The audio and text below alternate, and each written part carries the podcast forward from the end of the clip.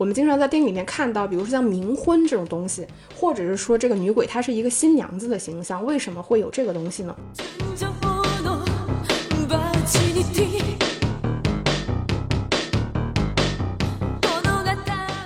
不太确定你知不知道这个红衣女鬼的来历？不知道，但我认识很多红衣女鬼。姐。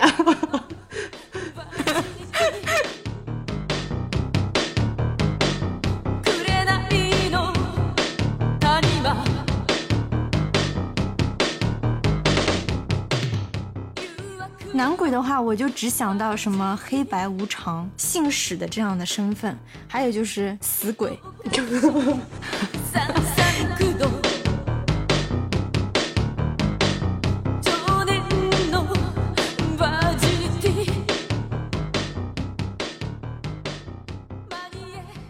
欢迎收听电影疗养院，大家好，我今天是。今夜代替很多人来陪你们的小猪猪，你这句开场就已经把我吓得不敢说了。大家好，我是为了录这期节目，觉得自己已经受了工伤的石头姐。我觉得在这种选题上面，我们真的是两个极端，我都能明显的感受到你在准备的过程中，整个人非常的兴奋。对我现在有个习惯，就是半夜十一点开始看这些恐怖片，然后就会睡得比较好一些。难以理解，我已经好几天晚上都不敢关台灯睡觉了。在节目正式开始之前呢，我还是要感谢一下我们的品牌爸爸闪客赞助了我们一台特别 fancy 的调音台和话筒。其实我们电影疗养院呢做到今年差不多正好是第四年，那我们的设备一直在更新换代，终于可以换到一款特别便携式，但是又媲美专业录音房的设备。那因为之前我们录制的时候最难解决的问题就是要同时插两个话筒。之前我们在录制一。期期播客视频的时候，然后很多听友就在底下留言说：“你们俩怎么共用一支话筒？说要众筹给我们买一支话筒。”然后现在我们终于可以每人拥有一支话筒，是因为这台调音台它是可以支持同时插入两个话筒，并且维持音质的稳定输出。最近我们其实有做过一期特别的直播，就是让大家分享喜爱的电影主题曲。那那期直播当中，我们就是一边听大家说电影，一边放歌。然后这怎么实现的呢？也是。通过这台调音台，因为现在目前上海还是疫情嘛，其实我跟石头姐已经很久没有见面了。那我们目前的录制方式都是远程录制，幸好我们俩都有一台比较棒的设备，才能保证这种类似于当面录制的效果。其实今天我们这期节目。就是氛围很轻松，然后我们语速也可以放慢一点，就是跟大家娓娓道来嘛。因为今夜陪你们，吓死了。好，那我们今天就是会围绕中国电影女鬼的变迁史来跟大家聊一聊女鬼。其实我们有选了十部电影，这十部电影当中的女鬼其实是各有特色，她们都是不一样的女鬼，所以就在这期节目里面 跟大家。娓娓道来。其实我觉得这期节目蛮有意思的一点，是因为女鬼这个形象，我觉得不只是在中国的电影里面，其实它在整个中国的传统文化里面，都算是一个非常独树一帜的形象。然后我们等下也会聊说这个女鬼形象为什么可能无论是从我们今天选片子里选最早的应该是画皮是最早六六年的一部片子，然后哪怕到现在，其实我们无论是在大荧幕上还是小荧幕上都能够看到各式各样的女鬼的形象，就因为女性形象在荧幕上本身就是有非常多可以聊的地方，就不只是男性对于女性形象有探知的欲望，其实我们对于女性形象背后的故事其实也是有探究的欲望的。那我们可以在聊这十部片单之前，就是我们会一步一步去聊这个片子里面它这个女鬼所独特的地方，以及它背后指代的这个文化意味。那在这个之前，我觉得我可以先聊一下，就是女鬼这个形象它的在整个中国文化里面的一个演变，但只会简单的去说一下。嗯，我不知道你知不知道，就是鬼这个形象，反正我觉得中文真的蛮有意思，在。最早期的时候，中国的鬼它其实不分什么男女，就是它其实本身是个性别概念嘛。你像强行的把人间的这个性别概念套在了一个可能并不是在我们这个空间和时间维度下的一种生灵，然后给它强行画了一个所谓的性别的概念。但最早其实中国的鬼它是动物的形象，我觉得这个鬼的概念本质上都来自于说人们是相信就是生命本身是有灵气的。当你死了之后，你可能会以某一种形态存在。那动物其实在早期就是被人们猎杀的这种动物嘛，那人相信它在死后可能会有某种灵气。到后来其实鬼会有了原型，我查到比较早的时候是在屈原。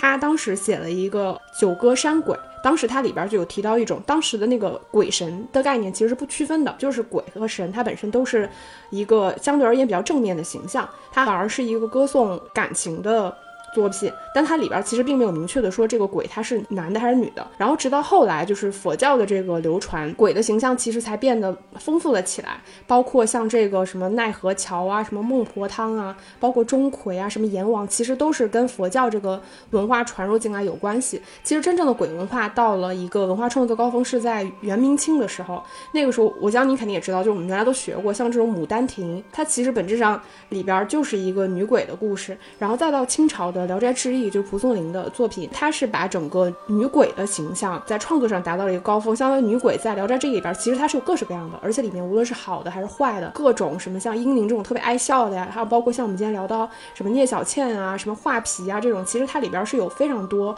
不同的这个女性的形象的。今天还查到了一个，就是在这个传统戏曲里边，就是南宋的剧本里面有一个非常有名的女鬼的代表人物，不知道大家知不知道，是叫桂英，戏剧叫王魁负桂英。今天听上去。我们很多那种画本里面看到的故事，大概就是一个落魄的书生，然后被一个妓女。救了，然后两个人私定终身。后来这个男的仕途特别好之后呢，他就把这个女的抛弃了。后来这个女的知道之后呢，他就化为厉鬼去找这个男的复仇，大概就是这样一个形象。其实从比较早期就能看得出来，那个时期的女鬼她就是有一种什么爱憎分明啊。其实我的我的现世报没有办法在我活着的时候去完成，那我只能在死后以另外一种形象来完成整个复仇等等。说到女鬼，中国的男鬼的形象其实也是挺多的，但大家光想想就是可能就想不到说有什么特别有标志性的。或者是个性特别鲜明的男鬼的形象，反而没有被大家知道。比如什么赌鬼、水鬼，其实这些都是真的鬼，什么无常鬼这种。但总体来说，肯定比女鬼的知名度要低很多。男鬼的话，我就只想到什么黑白无常，游走在就是阴阳两界的这种信使的这样的身份，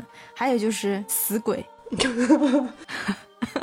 对，基本上你说男鬼这个单词，其实都很少听到吧？嗯。我查了一下，就是比如说，在这个中国的文学作品里面，或者是民间故事里边，定义的鬼都是一种死后的一种状态嘛。但是这个鬼，它生前一定不是幸福的，不是你非常开心快乐的，死去了之后变成鬼，不是的。基本上你可能都是因为不幸意外，然后你在生前有大量的所谓的怨念、执念等等这种情绪到了一定程度，你在死的瞬间，其实你是不能化解的，你才会化为鬼嘛。然后像我们前面聊到的一些文学作品，像蒲松龄啊之类，他其实比较典型，在他活着的。当时是不得志的，然后再到其实他有很多想表达的。我们说古代文人都要托物言志嘛，所以他其实借用女性形象，就是其实是一个女鬼的形象，把自己想表达的一些主题表达出来。在我们接下来会聊到的六六年那部《女画皮》里边，其实他比较明确的是在表达，就是一个当世的男性的才子。我们知道，就是女性形象，其实在都不用说女性形象，就本身女性她在当时的社会地位本身是比较低的。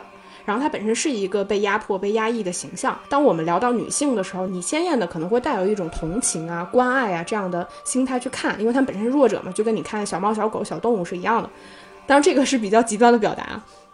但你会带有一种去看弱者的心态。所以，当这些作品去通过女性形象表达她们不幸命运的时候，比较容易引起大家的一些注意。等等，我这个里边查到了一个非常有意思的地方，就是一个民俗的东西。我也是先看了一些电影，然后才发现，哎，很有意思。就是我不知道，我们经常在电影里面看到，比如说像冥婚这种东西，或者是说一些，就是我们今天会看到，就比如说这个女鬼，她是一个新娘子的形象，为什么会有这个东西呢？这个特别有意思，就是在古代的时候，这个女子她其实有一个所谓什么未嫁从父、已嫁从夫、夫嫁从子的概念嘛。那个时候认为说，如果这个女性在她活着的时候，她没能嫁出去。那她死了之后，她其实是居无定所的，她是没有办法享受所谓娘家的这个香火，最终她流落在外，只能变成孤魂野鬼。在古时候，这种女鬼也叫姑娘，她是孤独的孤，但其实也是这种未嫁女子的这种称呼嘛，姑娘，所以才会有所谓的冥婚，或者是说这种娘家人帮这种生前没能嫁出去的姑娘，然后给她。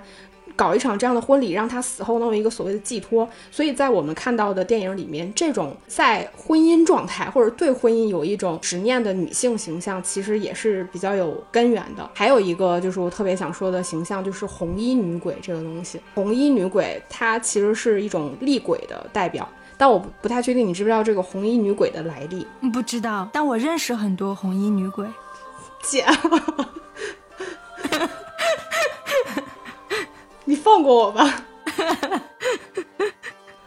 因为其实我们知道，就是红色这个东西，尤其是重红色，就是在中国古代的文化里边，其实它是代表一种，就是怎么说，就是一种主位。所谓的红衣女鬼，其实它是指说这个女人她受了冤屈死去，但是这个是一种传说啊。它传说中说这个女娲娘娘她当时其实穿着就是红色的衣服，她会为那种就是比如说受了冤屈死去的人获得女娲娘娘的所谓的保佑和庇护等等。所以我们可以感受得到，所谓的红衣女鬼就证明这个女人她受了极大的冤屈，所以她最后在这个整个影视文化里边，她的形象最终演变成了所谓的厉鬼。因为我们看到红衣女鬼看上去都非常的厉害。对，然后尤其到后面就是韩日，他会拍一些什么红色高跟鞋，我觉得好像就是女鬼跟红色这个颜色是脱不开的。嗯，我觉得可能跟红色本身它带给人的这种心理的感受，我觉得也是有一定的关联性吧。就是女鬼这个形象，其实它本身指代的意义，我分成了五类。第一类其实是女鬼这个形象，它对男性其实是一种警示和规劝的作用，告诉这些以既得利益者的男性，就是你们不要对女人太差了，当心他们死后会来报复你。告诉你说，你不要去外面拈花惹草。你要多多回归家庭，本质上是一种对主旋律的回归，对男性的一种警示和规劝。然后第二种其实是一种突兀言志，就是我们前面提到的那种古代的讲究含蓄嘛。那这种古代的文人，他需要通过一种女性弱者的形象来表达自己未得志的这种命运，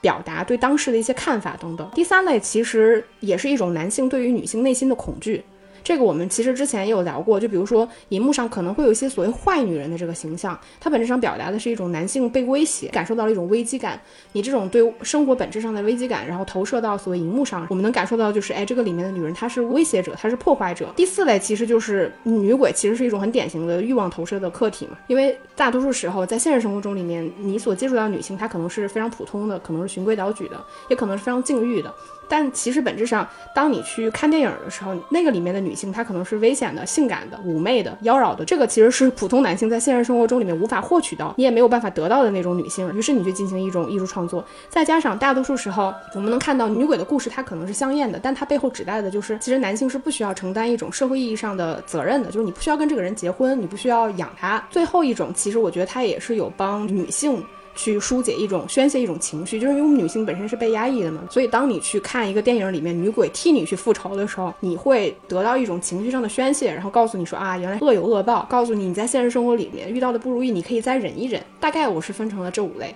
那我们现在就开始片单吧。我觉得石头姐可以谨慎看一下各个耳光的群，因为我刚才在群里已经看到了很多很可怕的图片啊。为什么对我这么不友好？那我们就一一步一步来讲吧。其实我们选的这十部电影呢，它时间上是从一九六六年到二零一五年，基本上是十部，然后有七部是香港的，一部是大陆的，还有两部是台湾的。其实是以港片为主了，因为我觉得就是香港人之前拍鬼片、拍女鬼确实是很厉害。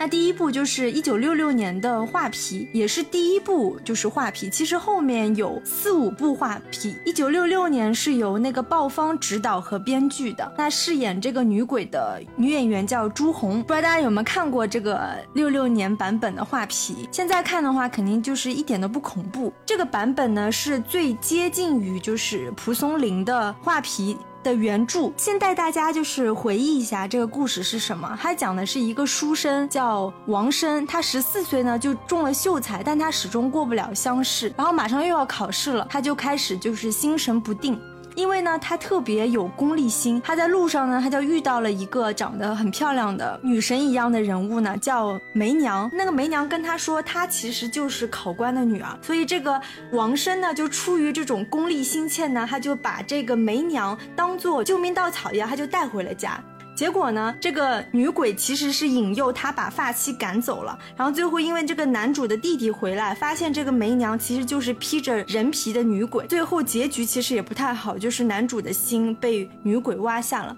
我们知道，就是整个画皮系列最经典的必拍的惊吓桥段，一个是画皮，一个是挖心。我纠正一下，就是在那个蒲松龄的画皮那部作品里面，男主叫王生，但这个电影里面其实他叫王崇文，他是有改的。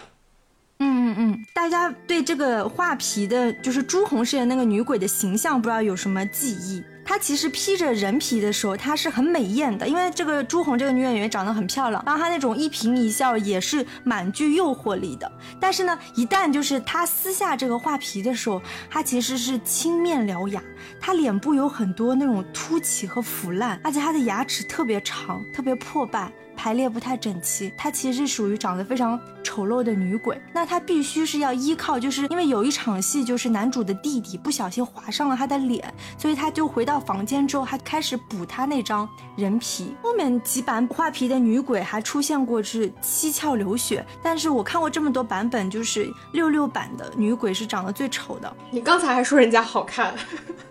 我就他披着人皮的时候是好看啊，但是他撕下人皮了还是挺恐怖的。看了这个电影，我就感觉其实男人还挺好骗的，因为这个女鬼她特别知道这个书生的痛点，所以她就是不是说谎称自己是考官的女儿嘛，然后她还嫁祸了书生的原配跟一个小厮有染等等。然后这个书生呢，基本上他就是好色的、懦弱的、糊涂的，基本上有这些特点。书生和女鬼这一对形象，我觉得基本上是中国早期恐怖片的一个经典的设置了，就是他只要拍那种古装片。就特别容易拍书生和女鬼这两个形象，其实还蛮对立的。因为书生往往就是说他是柔弱的，肯定不会武功，他经常就是在求取功名的时候，他会遇到一些障碍。那女鬼她通常是美丽的、美艳的等等。我觉得这是某种对照组。而且我看到好多说法，就是说其实女鬼这个形象本质上是书生他潜意识当中欲望投射出来的一个对象。因为中国古代里的时候，那时候还没有什么叫艳女啊，那。时候是叫恐女症，就是这个一些书生他投射出来这样美艳的东西，其实也反映了他们对这种美艳女性的这种恐女症。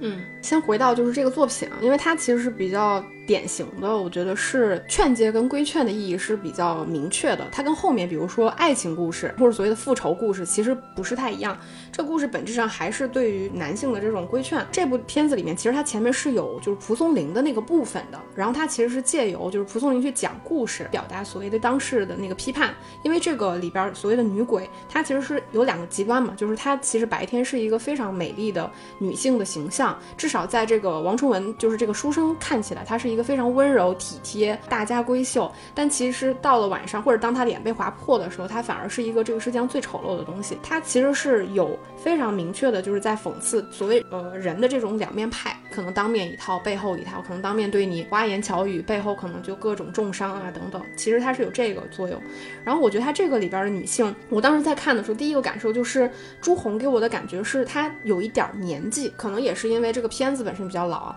但我查了一下，朱红其实在拍这。这个片子的时候只有二十五岁，她跟后面我们看到一些就是比较年轻的女鬼的形象的年纪其实差不多的这个演员，但她这个里边我觉得她是有刻意去强化这个女鬼本身成熟的那一面，因为这个女鬼本身她是有诱惑力的嘛，其实是一种比较典型的成熟女性的特质，她需要能够诱惑诱骗这个男性，然后再有就是她其实是非常懂得示弱的，越往后演变的时候的女鬼不太一样的地方是，其实我们到后来看女鬼去诱骗一个。男性的时候，其实他只要通过美貌就可以了。他可能有一点手腕，对吧？比如说，他可能特别懂得示弱，特别懂得装绿茶。但是因为他本身的美丽就足够吸引人了，所以这个男性就会被骗。其实我感觉他会把这个故事讲得越来越单调。但这个故事里边，我们能看到的就是这个女鬼她的美丽只是一方面。但其实她更懂得的是利用这个男人本身的贪念，就像你前面提到的，因为这个男人他本身是求取功名而不得，他本身在这个方面就是在世俗意义上其实是有很大的追求，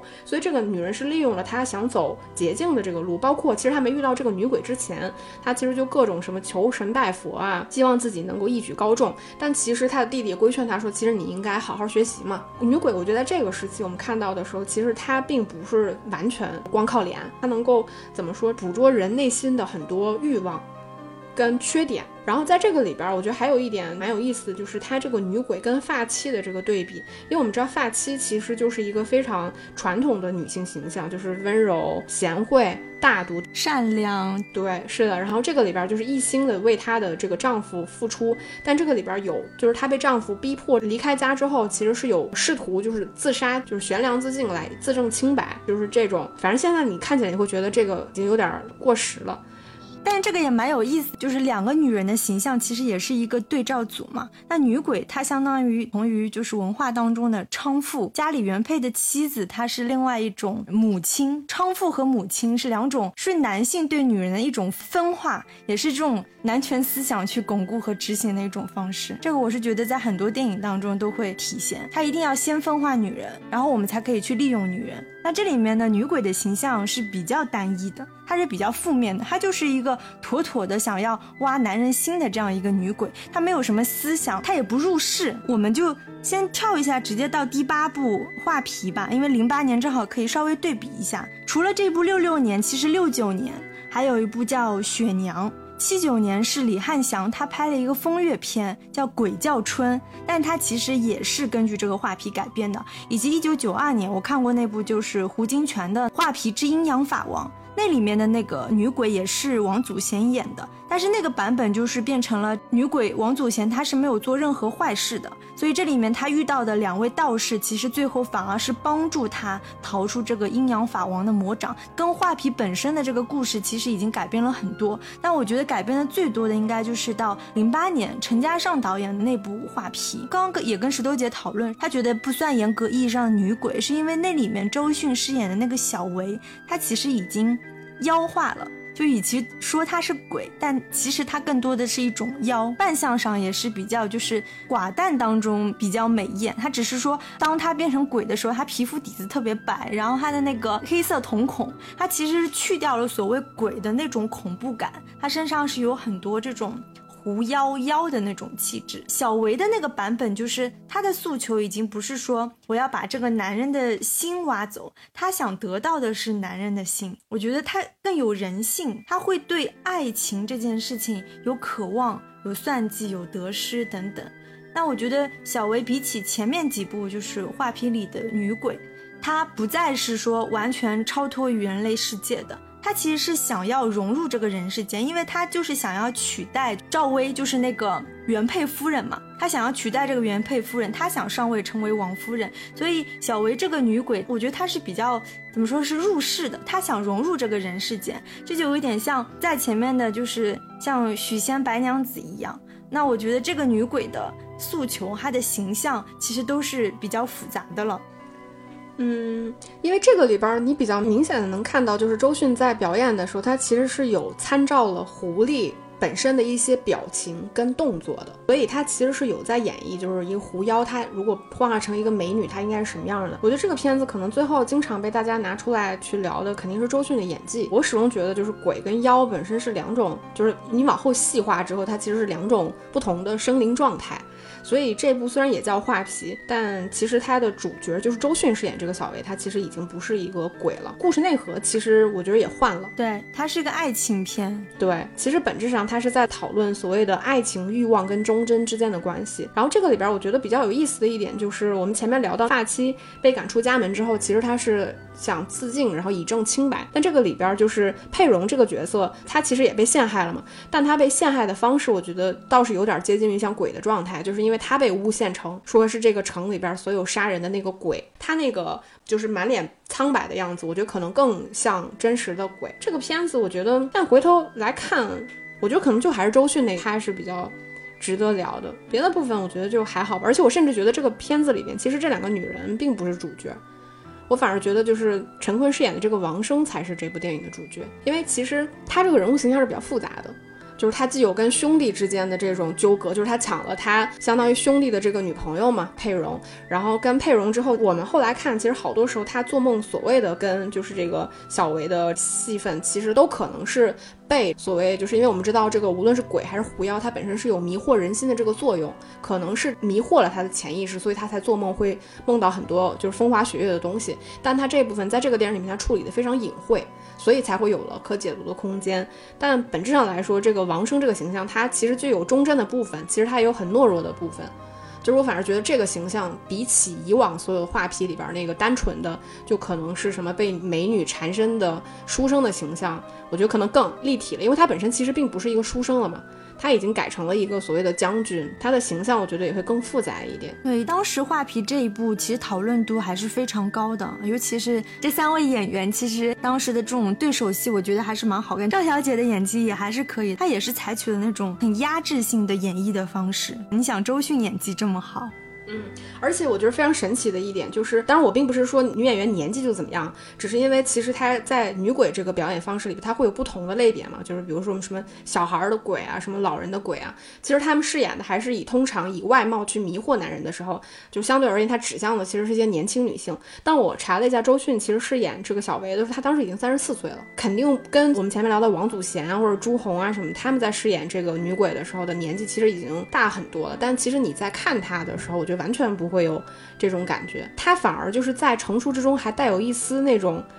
清纯感，而且我觉得他饰演的这个小维的角色，就是他其实并不是那种过分媚俗的、极度美艳的，或者说他的长相是属于比较立体的那种长相，反而不是。但他其实饰演的大多数是那种比较有心机的感觉。对，因为我觉得也跟对手戏，他的王生已经不再是那种。傻白甜的书生了，人家好歹也是一个立下赫赫战绩的武将。你要诱惑这样的男人，光就是抛几个媚眼，脱几件衣服，感觉也不是很管用。那我们现在就是顺着这个时间的顺序，就到下一部，就是一九八五年的《僵尸先生》这部电影在影史上的地位真的是非常高，就是林正英英叔的《僵尸先生》，然后开启了其实后面有很多很多部的这个衍生品。那这里面的女鬼其实是一个。也不能说是跑龙套的吧，其实就是一个配角，那是由王小凤饰演的。因为王小凤，你看她豆瓣上的那个剧照，你就发现她不是说是长得很美艳的类型，相反，我觉得她其实是长得比较英气，有一点就是气质其实是比较冷静冷艳的那种的中性的那种。她后面出演过很多次女鬼，所以就是啊，香港人会称她是鬼后。那在《僵尸先生》里面，其他的戏份并不多，但是他的几场戏还是很惊艳的。尤其是那场戏，就是他其实是穿着代嫁的那个红色，就是非常非常正统的那种新娘的那种红色的衣服，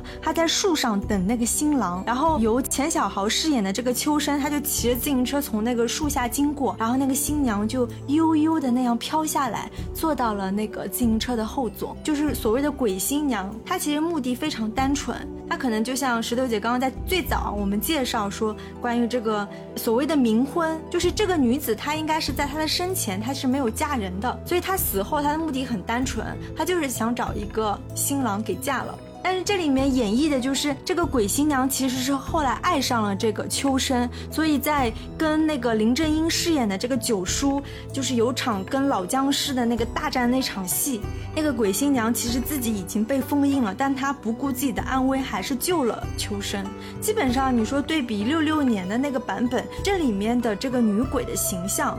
他已经某种程度上进阶了，就是他还是有自己的怎么说七情六欲的，就是他明明刚开始可能只是是想害这个男人，但他其实是爱上了这个男人的。不知道你对这个女鬼的形象有什么记忆吗？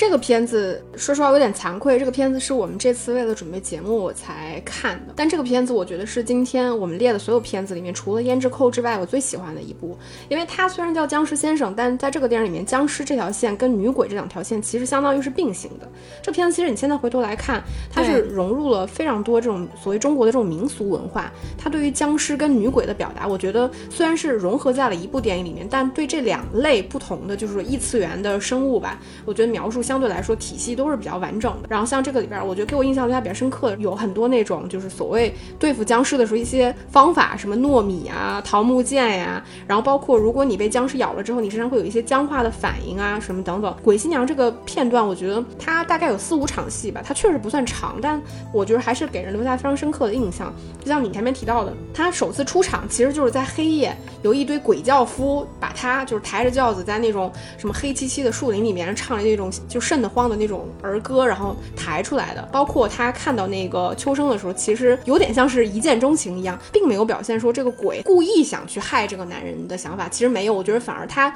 就是很像说，我是一个鬼新娘，我要完成就是一次嫁人。然后这个里边，他大多数的时候，女鬼对这个秋生，我觉得他都是在缠着这个秋生。他可能比较独特的特质，我觉得是一个执念。像这个里边，我觉得。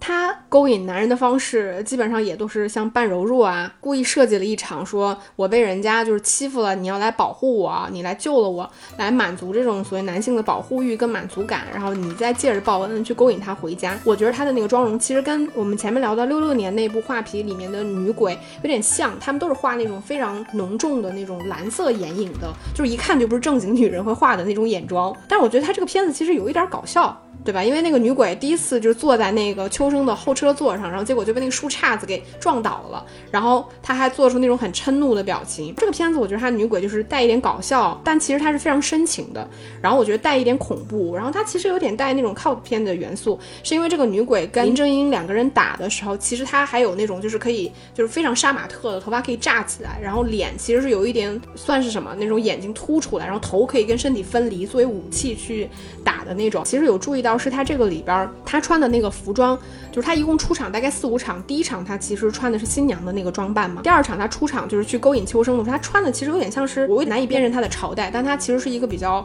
古代的，有点像改良过的，就是偏日式的古代的那种服装，就是白色的那种。看上去这个女鬼至少是死了有一段时间了。再到他后来去缠着秋生，就是来找秋生的时候，他穿了一件有点像带一点民族风情的那种非常蓝色的那种绸缎的衣服，然后包括那个发髻修的整体有点民。民族风情，就是这个女鬼，我觉得她每次出现都会给人留下比较深刻的印象。我印象比较深的一场戏，就是她当她冒着危险来找秋生的时候，她撞进门的时候，她其实看到秋生在被一个僵尸威胁，她其实还救了秋生。所以你与其说他们两个人的感情是在说她缠上秋生之后产生的，我觉得莫不如说这个女鬼本身，当你去作恶的时候，其实你并没有意识说你在作恶这件事情，因为你的执念就是驱使你在变成鬼之后完成这件事情。总体而言吧，我觉得王小凤饰演的这个女鬼还是非常独特的，因为她真的不算是很。美艳的女演员，而相反就是她就是很英气的，然后还带有一点就是像你说凌厉的那种感觉。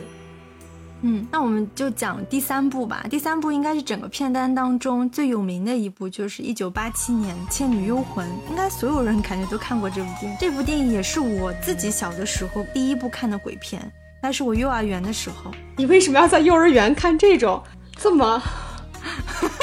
我也不知道。因为我家里的人都很喜欢看鬼片，那时候还是那种很厚的那种录像带嘛。就那样塞进去，然后就放了那个《倩女幽魂》。看完这个电影之后，我就一直缠着我们家的大人，就给我讲类似的这种鬼故事，因为我就觉得很好看。稍微带大家回忆一下，就是张国荣饰演的这个书生呢，叫宁采臣，他呢就是一个穷屌丝，对吧？连画都买不起，就特别特别穷，然后他也没地方住呢，所以他就只能去住就是当地的居民都不敢去的地方，叫兰若寺。他在那边呢，就遇上了一个侠士，叫燕赤霞，同时也遇上。了一个美艳的女人叫聂小倩，那这个聂小倩呢，她是专门就是迷惑这种精壮男子，因为要帮他的鬼姥姥吸取阳气。但是小倩就是见到那个宁采臣之后呢，发现这个宁采臣就是心底是真的很善良，而且他不是像普通的男性一样光色，就是他一点都不色，对吧？挺善良的，所以一来二去呢，他们俩就开始两情相悦了。但是呢，这个小倩的命运其实挺悲惨的，她呢是被她的这个姥姥控。制的鬼魂，而且帮她许配给了一个黑山老妖，所以宁采臣呢，他就想要救这个小倩，先是脱离这个姥姥，然后再找到他的那个骨灰坛，就让他重新投胎。就是因为你知道他一个柔弱书生嘛，他其实武功也不会，就是能力也不行，所以他整个救助聂小倩的过程，他其实借助了这个侠士燕赤霞的帮助，然后最后他们是逃离了那个。黑山老妖的那个恐怖的结界，然后让聂小倩重新投胎的，它是这样的一个很凄美的鬼故事。王祖贤版的这个聂小倩，相信大家真的是觉得是女神当中的女神。我觉得她也是就是中国影史上女鬼饱满度最饱满的形象之一。因为这里面呢，就是女鬼她不再是说我想要去吸人血，我想要去挖人心这样一个很工具鬼的存在。你会发现，哎，女鬼她也是要混这个圈子的，她也要混鬼圈的，对吧？她也是会遭到压迫的，而且她也会跟她的其他的这些女鬼勾心斗角，然后还要被迫嫁给不喜欢的男鬼等等。你会发现，她身上其实是被赋予了很多就是不一样的，或者是这种逃离了这个蒲松龄。《聊斋志异》里面传统的聂小倩的形象，我觉得她是被赋予了创作者更多的现实表达的。就像刚刚说，这里面的鬼界，它不一定都是坏鬼，它有善良的鬼和不善良的鬼。然后人界也是有各种险恶的人。那这个侠士燕赤霞，我记得他就有一句台词，他就说，就是因为人的世界太复杂，难分是非。所以他宁愿跟鬼混在一起，因为他觉得跟鬼混在一起黑白分明反而简单。那我觉得之前的鬼片，像我们讲的刚刚的画皮，哦包括僵尸先生等等，我觉得觉得他们对于鬼的形象还是比较一刀切的，就是相对来说都是比较负面的。但这部片子开始，你会觉得好像鬼界人界这种界限感会打破了，会有种那种混沌感，就像电影当中。其实我特别喜欢他那个兰若寺，我觉得那个兰若寺就是它是一个很虚无缥缈的混沌之地，它白天可以是一个很破败的感觉，就是很阴森的地方，那它晚上它就会变成了一个这么多美艳女鬼鬼屋的地方等等，然后我就会感觉这部片子鬼片它其实是有深度的，然后。包括像后面拍的香港拍的很多鬼片，然后包括徐克他自己的什么蝶变等等，就因为这部片子，我会觉得他把这个维度扩得更多了，而且再加上就是说关于人鬼殊途这个事情，也是从这部片子开始，他第一次有这个概念。你想爱情的双方，男女双方，因为你们俩一个人一个鬼。就是天然的阻隔嘛，也使得就是我觉得爱情故事本身其实也是比较荡气回肠的。还有就是我跟很多影迷一样，真的超喜欢，就是这对人鬼 couple，就是他们的颜值你就能舔一天吧。嗯，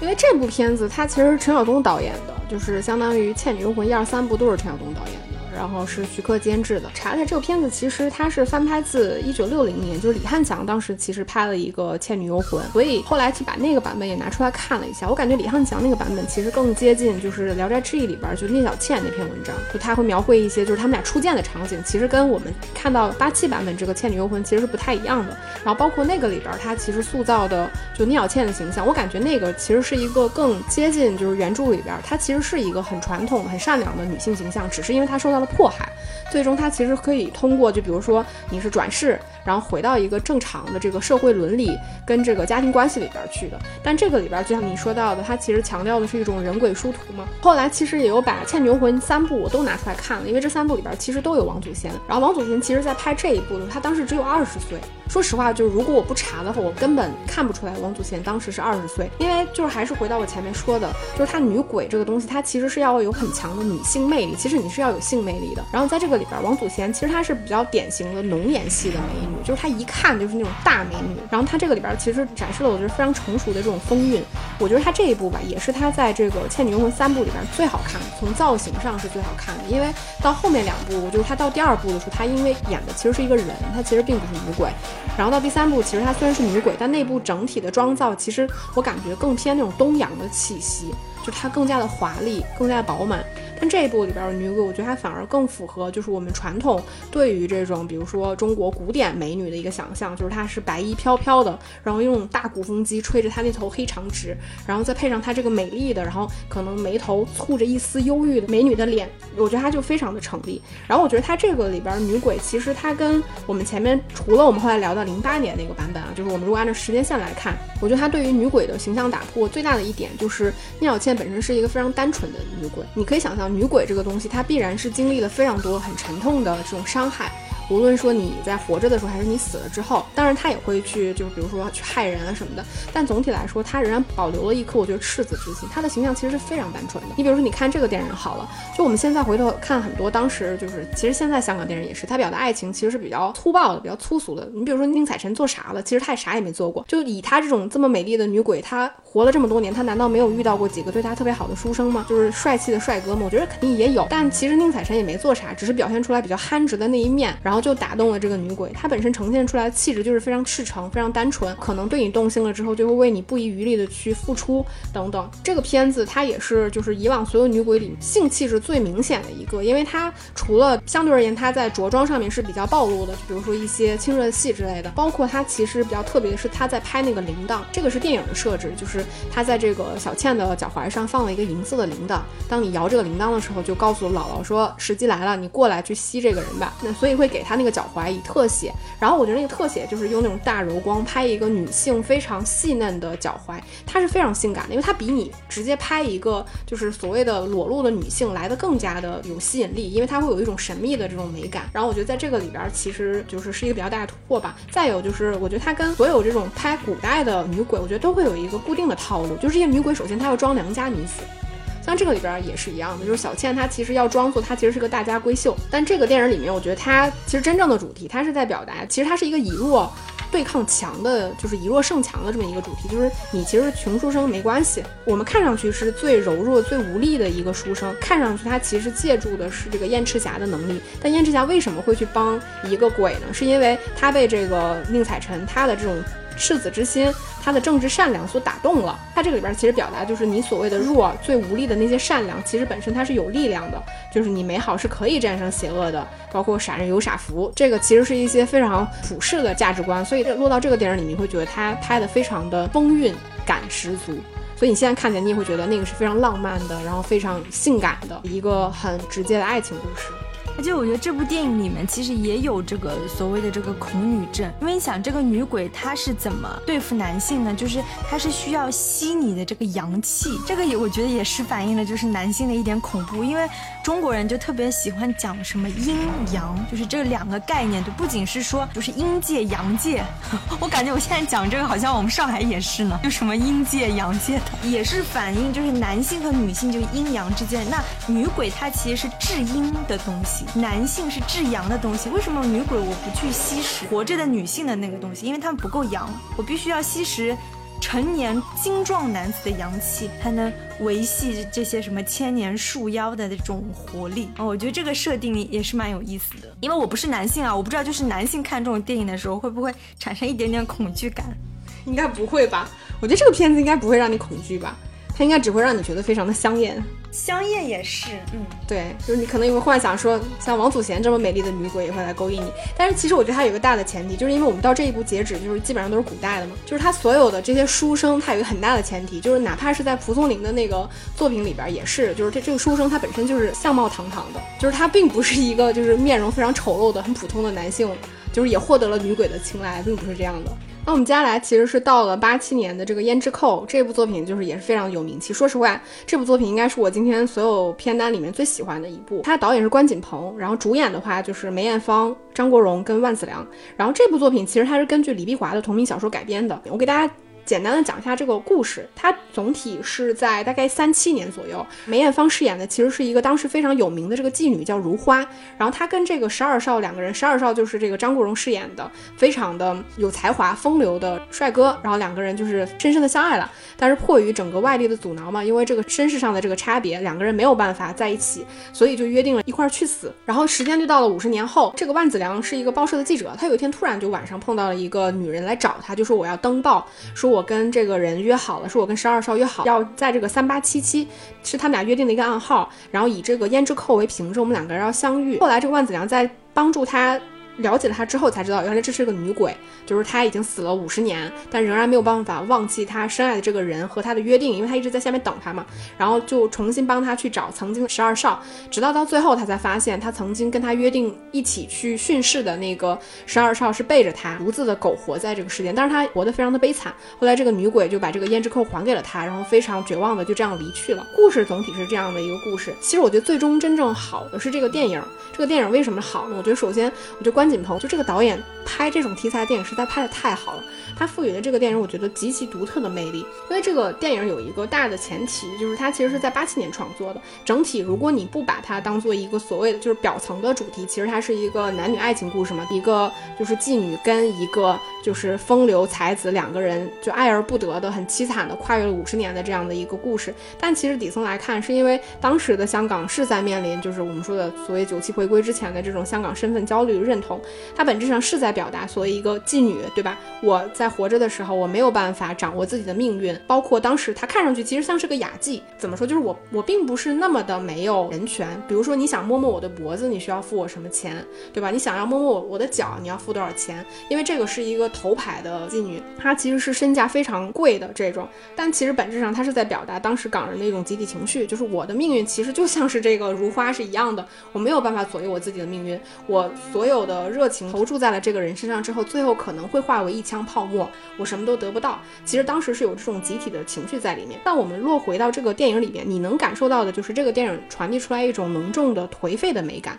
其实整个电影并不指向未来，哪怕它是故事背景是在三七年跟八七年这两个时间点，但你在八七年的时候，你看到它整个的旅程，其实也是在回溯整个香港电影的过去。就香港的过去，它本质上是一种非常复古的基调，是对于过去的一种追视。那落到这个电影里边，这个女鬼她为什么这么的独特？首先就是我们看上去这个如花她是非常痴情的。当然我们在看电影的时候知道，就是她当时跟这个十二少两个人自杀的时候，然后她是。已经看出来这个十二少犹豫了，所以她又给这个十二少加了点安眠药，然后他们其实吞鸦片死的嘛，相当于就给他加了双重保险，就是让你必死无疑。那这个结局其实是到后来才被我们发现的。然后像这个如花，她本身的形象就是她，她这个女鬼并不是像我们看前面看到的，她有什么所谓特异功能，对吧？她能够迷惑人心，特别的美艳，或者是说有什么所谓的技能，她其实什么技能都没有。他唯一的技能就是他可能走路看上去快了点儿。他在阳间其实也只能够待七天，但我觉得梅艳芳她本身就是带有一种非常强烈的中性的气质。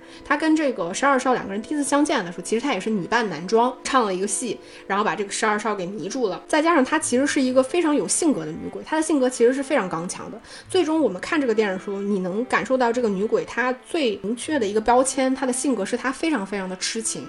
但其实他的痴情背后是他极度的自私，他就是觉得说，他其实跟十二少两个人都是那种非常极端的利己主义者。在我极度痴情的背后，其实是我要让你，因为我的贪念，我不希望你在我死了之后，你跟别的女人那么开心，所以你要跟我一起死。本质背后其实是一种非常决绝的一种感情。然后这个电影里面其实。对于他们两个人，比如说贪生跟这种贪情，一个人是想活嘛，一个人是就是我活不活无所谓，我就是要这个感情。然后另外其实就是两个人之间的这种无情跟深情的这种对照，我觉得做的是非常好的。所以这个电影我觉得就是哪怕像我这样很害怕鬼的人也是可以看的，因为它其实真的不吓人，完全不吓人，而且 特别苦情。对的，我觉得这部电影就是你如果真的从表层的主题来看，就可以把它认为是一个把爱情拍得非常深刻的。电影，因为我在看这个电影的时候，觉得非常的唏嘘，就是我实在无法想象，就是一段爱情还能有比这个结尾更悲惨的结局。这个就是我能想象的爱情最悲惨的样子，大概就是也是那样。嗯，我真的发现，就是恐怖片这种类型，它结合的其他类型最多的就是爱情片。而且我们讲过的这么多女鬼，基本上都是痴情的，除了最开始就是光挖人心的 画皮之外，其他都是很痴情的。好像女鬼身上就有这样子的一个宿命，就是这个渣男负了我，我就要变成厉鬼弄死他；只要他不负我，我就是能够为他赴汤蹈火，哪怕我变成鬼。那我们现在就到下一步。下部其实就进入了九十年代。说实话，我觉得九十年代以前的恐怖片一点都不恐怖，就有的时候我看看我我看僵尸先生，我都觉得很好笑。对吧？因为它就是有很多喜剧的元素。到了九十年代的时候，我觉得也跟当时同时代的，就是日韩的恐怖片，还有泰国的恐怖片，就整个东南亚的恐怖片摆脱掉，就是那种美式恐怖片，光流血，光什么血浆，什么爆头，然后什么吃那种蛆等。我觉得东南亚的恐怖片开始进入了一个很蓬勃发展的阶段。因为我们今天是讲中国女鬼嘛，所以我们不会展开说日本、韩国的恐怖片。但大家感兴趣的、喜欢看恐怖片的人，一定就是喜欢看九十年代的日本的这些鬼片。那今天要讲的钱生伟导演的一九九三年，他其实同时拍了两部电影，一部叫《七月十四》，另外一部叫《七月十三之龙婆》。你为什么要以这么阴森的口吻说呢？你不能好好说吗？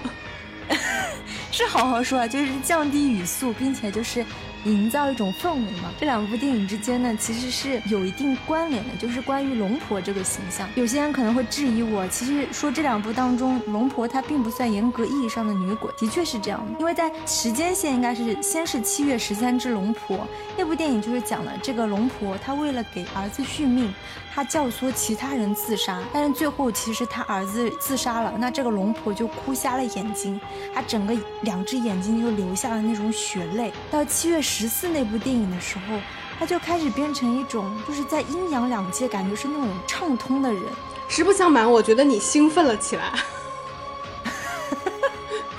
你开始透露出一种异样的兴奋。她不是完全意义上的女鬼。但是他可以随时鬼附身，就比如说他明明躺倒在地了，他可以一秒钟他就可以去吓别人。那我觉得这里面的就是为什么要讲这个罗兰饰演的女鬼呢？是因为她跟我们之前讲的那些女鬼，比如说美艳的那种美女形象完全不相关。而且这个女鬼她不担任任何色诱的成分，她是个老太婆呀。对。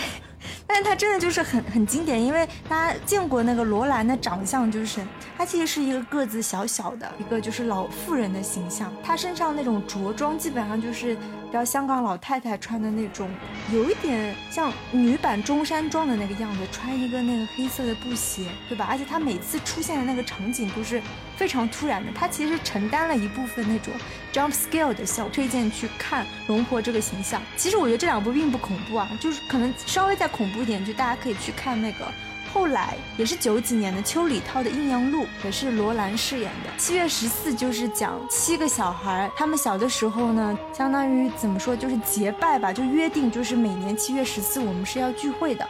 如果呢不来就会死。结果这个事情真的到他们长大以后就开始应验了。嗯，大概说一下，因为我只是看了就是七月十四这个故事部分的这个剧情，然后我觉得他这个龙婆其实给我的感觉是，他跟之前所有的鬼的形象差别最大的地方在于说，首先他是比之前所有的鬼的形象反差更大的，在你基于你已经对于女鬼这个形象有一定的基础认知基础上，她其实是一个老太太的形象，因为你知道，就是老年人在我们的印象里面，其实她的形象是比较柔弱的、衰老的，行动是。迟缓的，包括它可能是慈祥的代表，对吧？所以当它就是放在影视里边的时候，你看到一个就是老太太，她可能是一个厉鬼的时候，其实这个形象是有极大的反差的。就是她其实非常灵活的，她甚至身体能够摆出那种非常奇怪的姿势，包括扒车啊什么的这种。但她同时又是非常狠厉的，我觉得这个可能是跟就是对我们前面聊到女鬼形象一个比较大的差别点吧。而且这部电影它的那种套路，就是说一帮人曾经做过这种类似于什么招魂游戏的，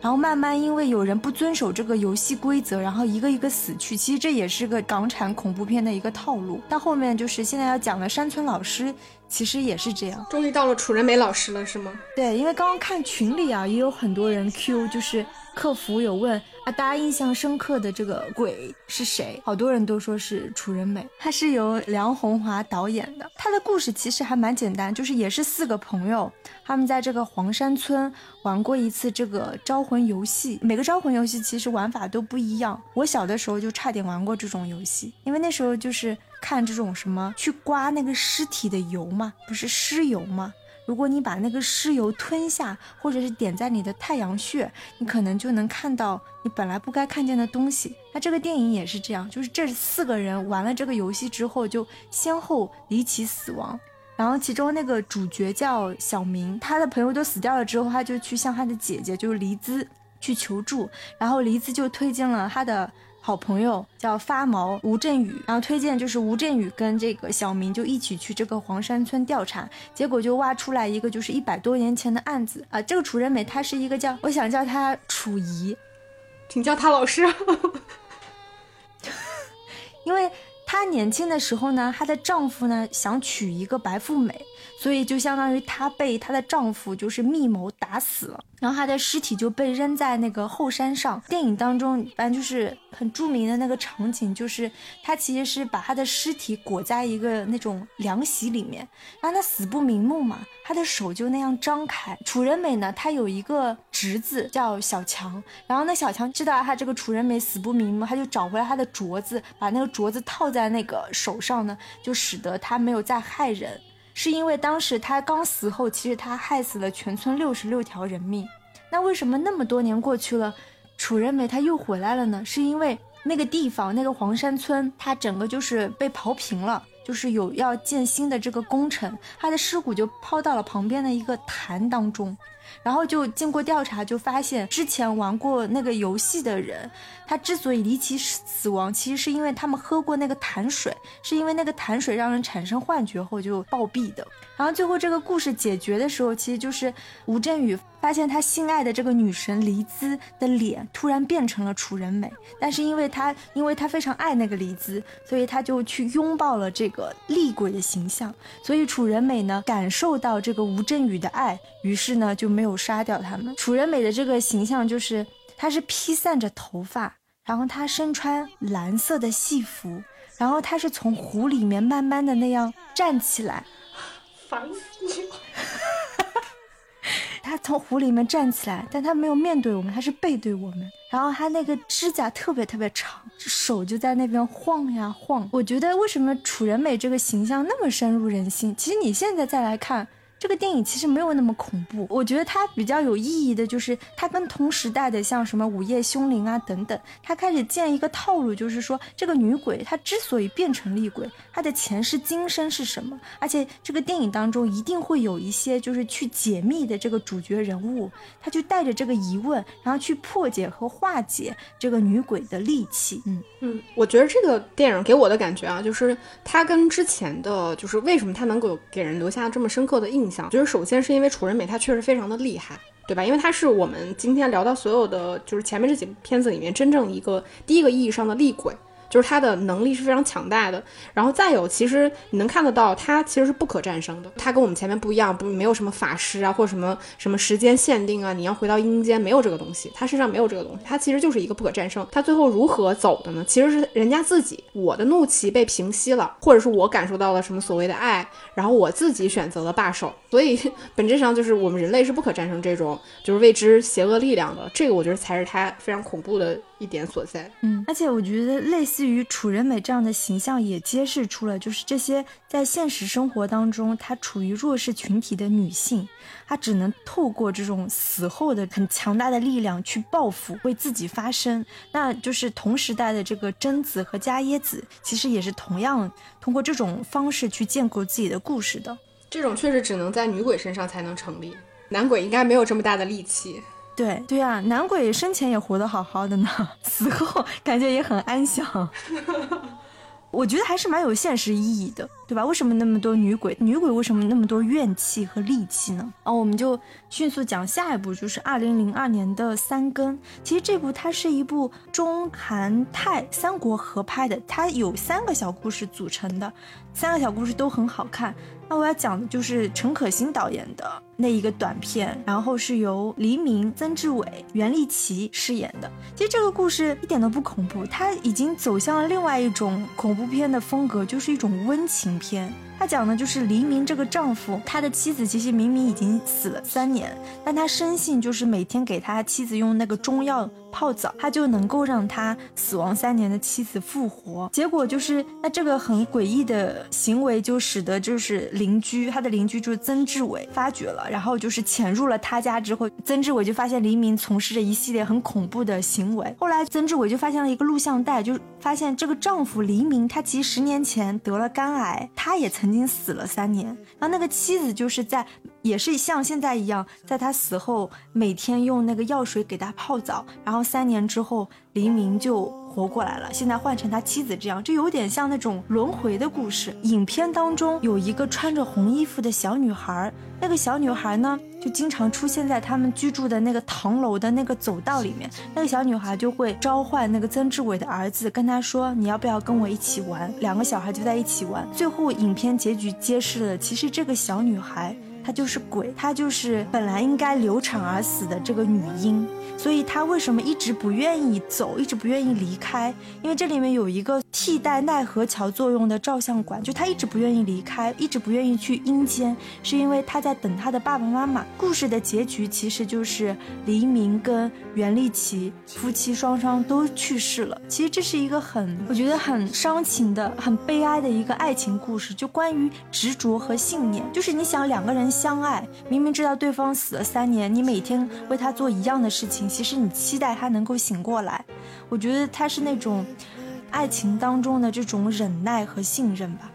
嗯，因为这个电影其实是由三个故事组成的嘛。除了你说到的这个陈可辛的版本，其实前面金智云拍的那个失忆，其实它也是一个女鬼的故事。她其实就是这个女人，她被她丈夫杀了，然后当她变成女鬼之后，她反而失忆了。她就是借由她的鬼身在回忆她被丈夫杀害的这个过程。然后这个部分肯定其实不如陈可辛拍的那个片段来的有意思，但她其实里边也是一个女鬼。嗯，补充一下这一点。嗯，其实我觉得那三个片段都拍得很好，而且不同的风格，像像泰国的那个版本，就是因为它有很多那种泰国民俗的服化道之类的，它同样是在拍女鬼，它的那个装束就很不一样了。大家可以去看那个，毕竟就是你知道恐怖片都很少有上七分的，你在豆瓣上找就基本上都什么五点几分、六点几分，就算拍的好的了，三更是不错的。然后就选了两部那台湾电影，二零一五年的《失忆尸体的尸》。其实这部电影呢，我看完之后，我觉得还是拍的挺好的。它因为它的那种这种思路跟我们之前讲恐怖片的不一样。它从头到尾，其实你不知道哪里有什么鬼。它讲的就是一个吴康仁饰演的一个电视台的制作人，他讲就是他事业上也特别好，然后家里面又有一个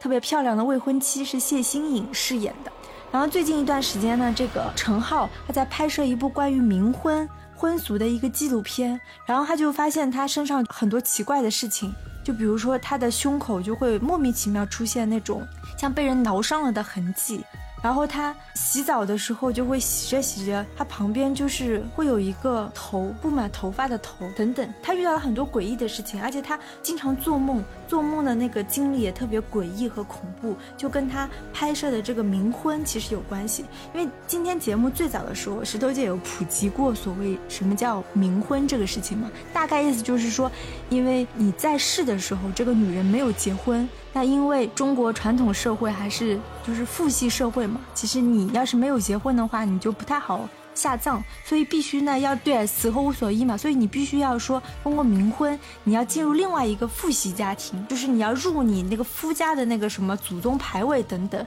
然后你才能好好的安葬。那这里面的这个女鬼呢，她就是这样一个未婚而亡的女子，而且当地就台湾人有个说法，就是你不要在路上随便捡红包，因为你捡到那个红包。很可能就是这个女鬼选择她那个冥婚的那个对象吴康仁，他就捡到了那个红包，而且他跟这个女鬼其实是有这种前世的纠葛的。这个电影就是从头到尾，我就说大家都看不出来有什么奇怪的地方，一直到最后你能反过来推，就是你是细思极恐，就是为什么他胸口会有抓痕，为什么？他在梦境当中会遇到这些事情呢，其实是因为这个女鬼跟他是纠上辈子就是有这样，就捡到他的红包，然后最后这个小伙子是逃婚，所以这个女鬼就跟到他下辈子，他杀了这个吴康仁的真实的女友，冒充女友跟这个男友住到了一起，就是这样一个故事。而且我觉得就是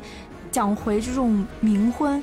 我觉得这几年台湾恐怖片的质量相当的好。我后来就是二零一零年之后，我再去找那个港产的恐怖片，其实就跟内地一样，就是它不是真的鬼片，因为基本上就是要么是你的心里的魔咒，要么是你的幻想，它其实没有所谓的鬼。但是，一零年之后的台湾的恐怖片倒是都很不错。这部《失忆》大家也可以去看一下，它去。台湾文化当中去挖掘一些民俗文化，然后把这种女鬼的形象嵌到到这里面，觉得看起来就会就像我们去年我们有做几期就是恐怖片的节目嘛，就是那种泰国的恐怖片，他发现就是拍着拍着都没意思了，你就会往回找，就是往你的传统、你的民俗当中去找一些恐怖的元素。那这部《失忆》就是这样。呃，因为说实话，我有一些片子我并没有完整的看完。那这个片子是我看完了之后晚上不敢关灯睡的一个很重要的原因。因为我对恐怖片并不是非常的专业，所以这个分水岭我不太了解。但其实我觉得这部片子我自己能感受下来，比较典型的就是现代的恐怖片，它其实心理惊悚的成分是很高的。当然有很多外化的这种恐怖的氛围，但其实像你说的这个片子里边，我觉得它真正传递出来恐怖的氛围是这种。有点像是人在做噩梦的时候的那种东西，你始终沉迷在某一种氛围里面，无法挣脱出来。它更像是一种，就是你的现实跟梦境混合之后，然后你整个人很萎靡的那种精神状态。反正这个片子我真的觉得挺恐怖的，嗯，但是吴康仁挺帅的。而我觉得我们聊这期节目，聊前面跟聊后面感觉是两个不同的东西。前面感觉在聊文化，后面在聊恐怖片。对我真的觉得九十年代以后才有恐怖片。然后刚刚在群里一个群友的发言，他就说：“他说没错，台湾恐怖片是华语的希望。我觉得也是，就包括前一阵特别特别火的这个《哭悲》，就也另外一个翻译叫《咒》，热度特别特别高。但它是另外一种形式的新兴的这种丧尸片、恐怖片结合的。但这个片好像也是。”被禁掉了，好像也不能聊，但大家也可以去看。嗯，我想要问一下，就是《失忆》这个里边的女鬼，她有什么独特之处吗？其实我觉得没有什么特别独特之处，因为在她身上背负的最大的也是说她这个执念嘛，她想要找的这个相当于冥婚的丈夫逃婚，所以她必须就是我要到她下辈子，我还要继续跟他做夫妻，这种执念。也是也是女鬼的痴情，然后到最后一部就是也是台湾的那红衣小女孩，它其实有两部，第一部是二零一五年的，第二部是二零一七年的。我看下来，我会觉得第二部就是二零一七年那个版本会拍得更好一些，因为它这两部也是非常有直接的关系。那这个事件其实是取材自一个真实的红衣小女孩的事件，它是一个台湾的社会新闻，它就是讲就是一九九八年的某一天。有一家人，他去野外，就是踏青旅游，他去了一个山，然后就是一边旅游，就一边用那个 DV 嘛，就是录下他们一家人就是踏青的录像。但是不久之后呢，就是参与此次旅行的一个男子就突然暴毙身亡了。他的家人肯定就是想要通过回看那个 DV 嘛，毕竟纪念一下家人最后的时光，就会发现走到那个队伍的最后多了一个人，是一个脸色铁青。而且就是身穿红衣服的、走路轻飘飘的小女孩，这个事件当时被爆出来之后是真实的，台湾新闻就很多人就觉得超可怕，怎么会是这样子？然后你知道台湾人就很迷信嘛，他们本来就很信这样的东西。所以后来就被拍成了电影，就是这部《红衣小女孩》。第一部的剧情我就不讲了，第二部的话也可以不讲，大家可以去看。但是就是这里面呢，就是这个女鬼跟我们之前讲的都不一样，她其实是一个小孩儿，而且又是穿着红衣服的小孩儿。那你想，一个小孩他能有什么执念呢？其实他这里面的执念就是他以为他的妈妈不要他了。所以就是他变成厉鬼之后，其实他不断的就是通过这个所谓的中间人，台湾会有一些这样的法师，这样老师傅，他是能够开天眼，他是能够看见这个阴界的这些人。所以呢，那个小女孩就通过这个中间人，就说我其实要找我的妈妈。然后这里面它有三对母女关系，就分别是那个杨丞琳、徐伟宁，还有另外一个妈妈，就是三组母女关系的对照。最后呢是通过爱感化了这个小女孩，就让这个小女孩相信，就是她并不是恶魔，她的妈妈还爱她，然后就化解了这个故事。嗯，其实这个红衣小女孩跟我们前面聊的龙婆，我觉得会有就是相似之处，就是她们其实都是在。世俗意义上，其实她们属于弱者，就是她们可以属于女性当中的弱者，因为她们并不是成年或者是健壮的那种女性形象嘛，本身一个小女孩，所以当她变成一个鬼的时候，其实她会有极度的反差，就是这种极度柔弱跟极度狠厉的一个反差感。毫无感情的补充完了这句，嗯，我其实这十个片单，我觉得都挺推荐大家去看的。